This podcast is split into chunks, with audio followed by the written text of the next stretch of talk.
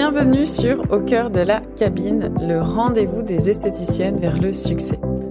Je suis Sandra, coach, formatrice et consultante en stratégie dans l'esthétique. Et sur ce podcast, on parle entrepreneuriat, mais aussi épanouissement. En solo ou avec mes invités, je vous partage des conseils, des retours d'expérience et des pistes de réflexion pour développer votre institut. Alors c'est parti pour une bonne dose d'inspiration, de motivation et d'ambition.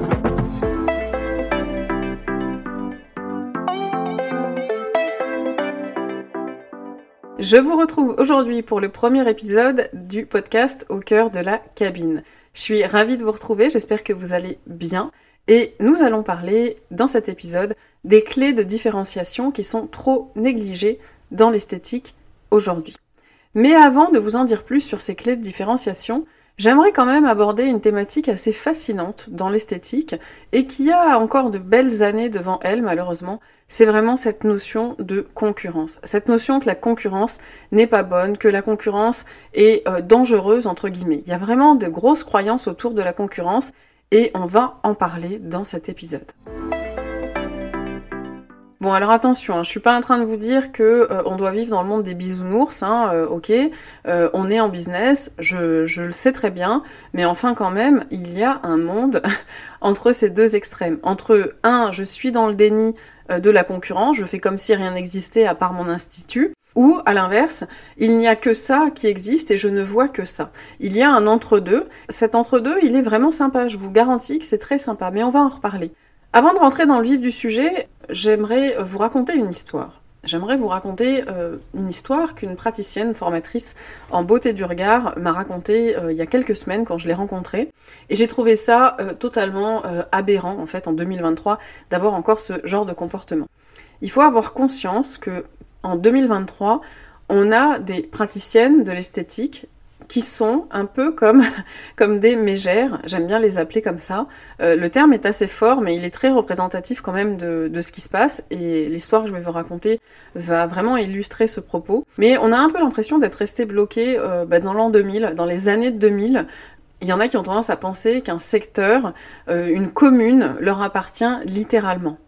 Mais il faut quand même faire évoluer un petit peu les mentalités parce que c'est ça peut pas fonctionner comme ça en fait. Le marché a changé et au-delà de ça, ce n'est pas du tout le bon mindset, ce n'est pas du tout la bonne approche. Donc cette praticienne me racontait que eh ben, elle est installée, elle, depuis, euh, depuis quelques années maintenant.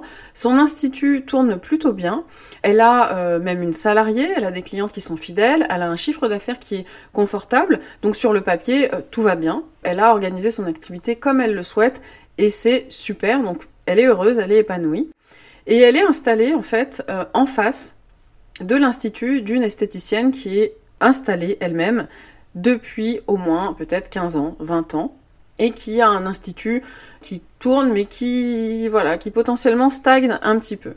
Et dans une démarche assez saine et sympathique, euh, cette praticienne que j'ai rencontrée m'a dit, bah, écoute, je suis allée vers cette esthéticienne. J'ai été la voir pour faire connaissance, pour me présenter à elle quand je me suis installée, et en lui disant, voilà, euh, j'aimerais en savoir un petit peu plus sur vous, j'aimerais faire connaissance, et peut-être que finalement, on pourrait se rendre service, en fait, mutuellement, en business, et d'une manière assez saine.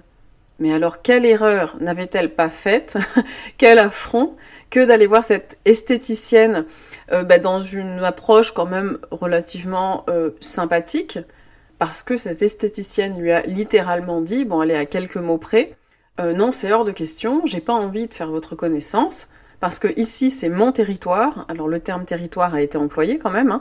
ici c'est mon territoire, vous n'avez rien à y faire.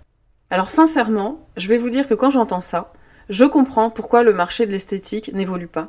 Pourquoi est-ce qu'on stagne? Pourquoi certaines ont beaucoup de difficultés? Alors attention, hein, c'est pas la grande majeure partie euh, des praticiennes, heureusement d'ailleurs, sinon je pense que je ferais plus métier, ou alors euh, il y aurait beaucoup beaucoup de choses à faire, mais il y a beaucoup de positifs quand même, mais en tout cas, il y a quand même encore aujourd'hui une partie, peut-être une infime partie, mais il suffit de cette infime partie pour avoir des impacts négatifs, mais il y a encore une partie qui bah encore cette mentalité euh, très ancienne en fait de la notion de concurrence et pas saine, on va se le dire clairement. Et vous le savez, pour développer une entreprise saine, eh ben, il faut aussi avoir la bonne mentalité, le bon mindset et les bons comportements. Donc, le constat, il est très clair. C'est, première chose, il faut changer les mentalités. Deuxième chose, il faut changer les comportements.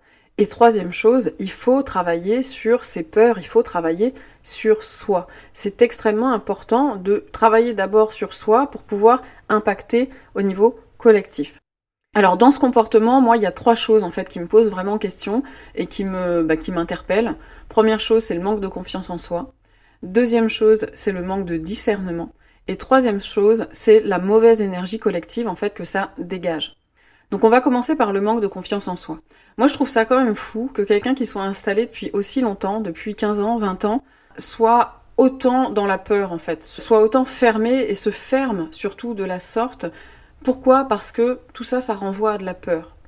Et c'est dommage parce que quand on a 15 ans, 20 ans d'expérience, 20 ans qu'on est installé, dans l'esthétique, ça veut dire potentiellement qu'on a beaucoup de choses à apporter, que ce soit aux clientes ou que ce soit aux nouvelles ou autres. Et on ne devrait pas avoir peur en fait. Au contraire, il y a une force derrière ça et il faudrait être capable de l'exploiter, de la voir surtout et de l'exploiter. En fait, là-dedans, il y a aussi cette notion d'avoir peur de l'autre. Mais finalement, cette peur de l'autre, elle est que le reflet de ce qui se passe à l'intérieur. Et là où c'est inquiétant, c'est que euh, quand on voit cette peur-là chez les autres, c'est en fait que une toute petite partie, c'est en, fait le haut de l'iceberg qu'on voit. Donc imaginez tout le bazar, je vais le dire comme ça, mais tout le bazar qu'il y a à l'intérieur et qu'il y a au fond pour avoir en surface cette espèce de rejet en fait de l'autre et de peur de l'autre. Donc moi, ce qui me pose question, en fait, c'est que je me demande comment est-il possible de développer son entreprise, son institut, de faire face aux évolutions de marché quand on a cet état d'esprit. Ben en fait, c'est impossible. C'est pas possible. Parce que quand on est concentré à ce qui se passe chez les autres, à avoir peur de l'autre et à se dire mais qu'est-ce qu'elles font, qu'est-ce qu'elles fait et pourquoi, etc. Est-ce que c'est contre moi? Ben vous, vous voyez bien, vous pouvez pas être concentré en fait sur le plus important, sur le reste. Donc la solution dans ce cas-là, c'est déjà de travailler son mindset pour éviter en fait d'emmener son institut au tas et de le tirer vers le bas. Ensuite, on va parler du manque de discernement. Je trouve aussi que c'est vraiment dommage d'être si enfermé dans son propre monde que de ne pas voir une opportunité professionnelle quand elle se présente à soi. Il faut quand même retenir que votre concurrence, c'est première chose l'opportunité pour vous d'évoluer en tant que personne. Deuxième chose, c'est aussi l'opportunité pour vous de faire évoluer vos clientes avec vous. Et je vous garantis qu'elles ont envie d'aller dans ce chemin-là avec vous. Il faut juste les y emmener. C'est aussi l'opportunité pour vous de permettre en fait aux clientes d'avoir le choix. Parce que votre objectif, c'est d'aider vos clientes du mieux que vous le pouvez. Donc, s'il y a de la concurrence, c'est autant de manières de pouvoir élever le marché et d'apporter encore plus de choix à vos clientes. Mais alors, j'aimerais vous dire, imaginez l'opportunité à côté de laquelle vous passez lorsque euh, celle que vous considérez comme concurrente, entre guillemets, ne propose finalement aucune prestation ou très peu de prestations de ce que vous faites vous-même. Et même si, on pourrait même aller plus loin, et même si elle proposait les mêmes prestations, on va en reparler après, il y a des manières de se différencier. Donc c'est tout simplement du gâchis que d'avoir ce manque de discernement. Donc la solution, c'est on s'ouvre au monde, on observe et on pense un peu plus en mode business 2023 que en mode business année 2000, s'il vous plaît. Et enfin, on va parler du troisième point qui est l'énergie négative. En fait, il faut pas oublier quand même que tout ce qu'on envoie euh, autour de nous, tout ce qu'on envoie dans notre environnement, tout ce qu'on envoie dans l'univers, entre guillemets, ben, ça nous revient en puissance 1000. Donc il ne faut pas s'étonner quand on a un peu cette énergie négative, euh, cette manière de fonctionner euh, très négative, très basse, euh, bah, derrière d'attirer un peu en effet boomerang une dose de désagrément, des mauvaises clientes, des problèmes, des critiques ou autres. C'est normal en fait, parce qu'on n'envoie pas les bonnes ondes, donc on ne reçoit pas de bonnes ondes. Et surtout, je me demande, cette esthéticienne, à qui est-ce qu'elle transmet cette énergie négative? Bah, Le problème, c'est qu'elle va la transmettre à ses clientes, potentiellement à ses, salariés, ses alternantes. Imaginez des apprentis qui apprennent le métier dans ces conditions-là. Je trouve ça, mais dommage en fait, parce qu'elles-mêmes partent d'un pied erroné de ce qui se passe sur le marché de l'esthétique. Et pareil, elle va transmettre cette énergie-là à ses fournisseurs aussi, donc ce n'est pas possible. Une personne qui renvoie en fait la bonne énergie et la bonne vibes aura toujours, toujours plus de chances d'attirer des super clientes et des bonnes situations. Retenez ça si vous devez retenir quelque chose de cet épisode. Donc la solution là, c'est vraiment de mettre beaucoup plus de fun et de positivité dans son quotidien pour orienter la manière dont on renvoie de l'énergie. Bref, cette petite anecdote en fait m'a donné envie euh, du coup de vous partager des clés que vous allez pouvoir exploiter pour vous différencier de la concurrence sans devoir sortir un petit peu les dents, sortir les crocs et surtout pour être dans une approche saine. Parce que je le répète, pour développer une entreprise saine et pérenne, il faut déjà soi-même être dans un mode, un état d'esprit et un mode de fonctionnement sain. Et pour être dans un rapport à la concurrence sain, il faut en fait tout simplement être premièrement centré sur soi et non sur la concurrence. Et deuxièmement, il faut aller travailler en fait ses stratégies. C'est indispensable. Donc c'est parti pour trois clés qui vont vous permettre de euh, vous différencier en fait un petit peu de manière un peu plus fluide sur le secteur. La première chose, c'est que vous devez absolument travailler votre positionnement. Pourquoi? Parce que vos goûts, votre vision, votre expertise, les problématiques que vos clientes euh, ont sont autant de choses qui vous positionnent de manière unique. Donc il faut aller travailler ces éléments, faire ressortir ce qui est le plus important et euh, les mettre en avant de manière stratégique. La deuxième chose, c'est de travailler votre expérience client. Pourquoi? Imaginez que euh, vous soyez deux praticiennes, esthéticiennes, mais aussi praticiennes plus largement, à proposer exactement, allez, exactement euh, les mêmes prestations. Qu'est-ce qui va vous différencier potentiellement? Eh bien, un, votre positionnement, mais deuxièmement aussi, votre expérience client. Parce que selon vos valeurs et selon ce que vous voulez apporter à vos clientes et selon votre vision, en fait, tout simplement, du marché de l'esthétique, euh, des prestations, vous n'allez pas apporter la même chose à vos clientes. Et je vais même aller plus loin. Vous allez peut-être avoir des clientes, dans le cas où, imaginez encore une fois que vous soyez deux praticiennes localement à faire les mêmes prestations. Vous allez peut-être avoir des clientes qui vont venir vous voir, vous, pour certaines prestations, mais qui vont aussi aller voir votre consoeur pour d'autres prestations. Et c'est OK.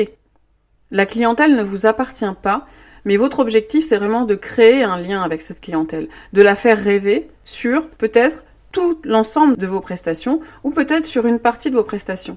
Et c'est OK. La clientèle est faite pour circuler, l'argent est fait pour circuler, donc c'est OK. D'accord? Troisième point très important aussi et qui me souvent me touche le plus et qui fait tout ce sens aussi à ce, ce nom de podcast au cœur de la cabine, c'est votre histoire. L'histoire, c'est le cœur de votre différenciation. Pourquoi? Parce que l'histoire est l'élément ultime qui ne peut pas être copié et qui ne peut pas être égalé tout simplement. Donc à partir du moment où vous vous réappropriez votre histoire, où vous travaillez votre histoire et que vous en faites un peu de stratégie, entre guillemets, et eh bien vous allez vous différencier d'une manière encore plus unique. Donc voilà les trois éléments que je voulais vous partager aujourd'hui après cette petite anecdote. Première chose, positionnement. Deuxième chose, expérience client. Troisième chose, votre histoire. Voilà, vous avez toutes les clés pour vous différencier sur votre marché, donc à vous de jouer et on se retrouve très prochainement pour un nouvel épisode de Au cœur de la cabine. Merci d'avoir écouté cet épisode jusqu'au bout. J'espère qu'il vous a plu. Si c'est le cas, vous pouvez partager, vous abonner ou laisser un avis sur Apple Podcast ou Spotify pour soutenir le podcast au cœur de la cabine. Et pour aller plus loin dans votre business, je vous invite à lire la description de cet épisode pour y découvrir les quelques pépites qui s'y cachent. En attendant, je vous dis à très vite sur ma page Instagram, l'Académie des esthéticiennes.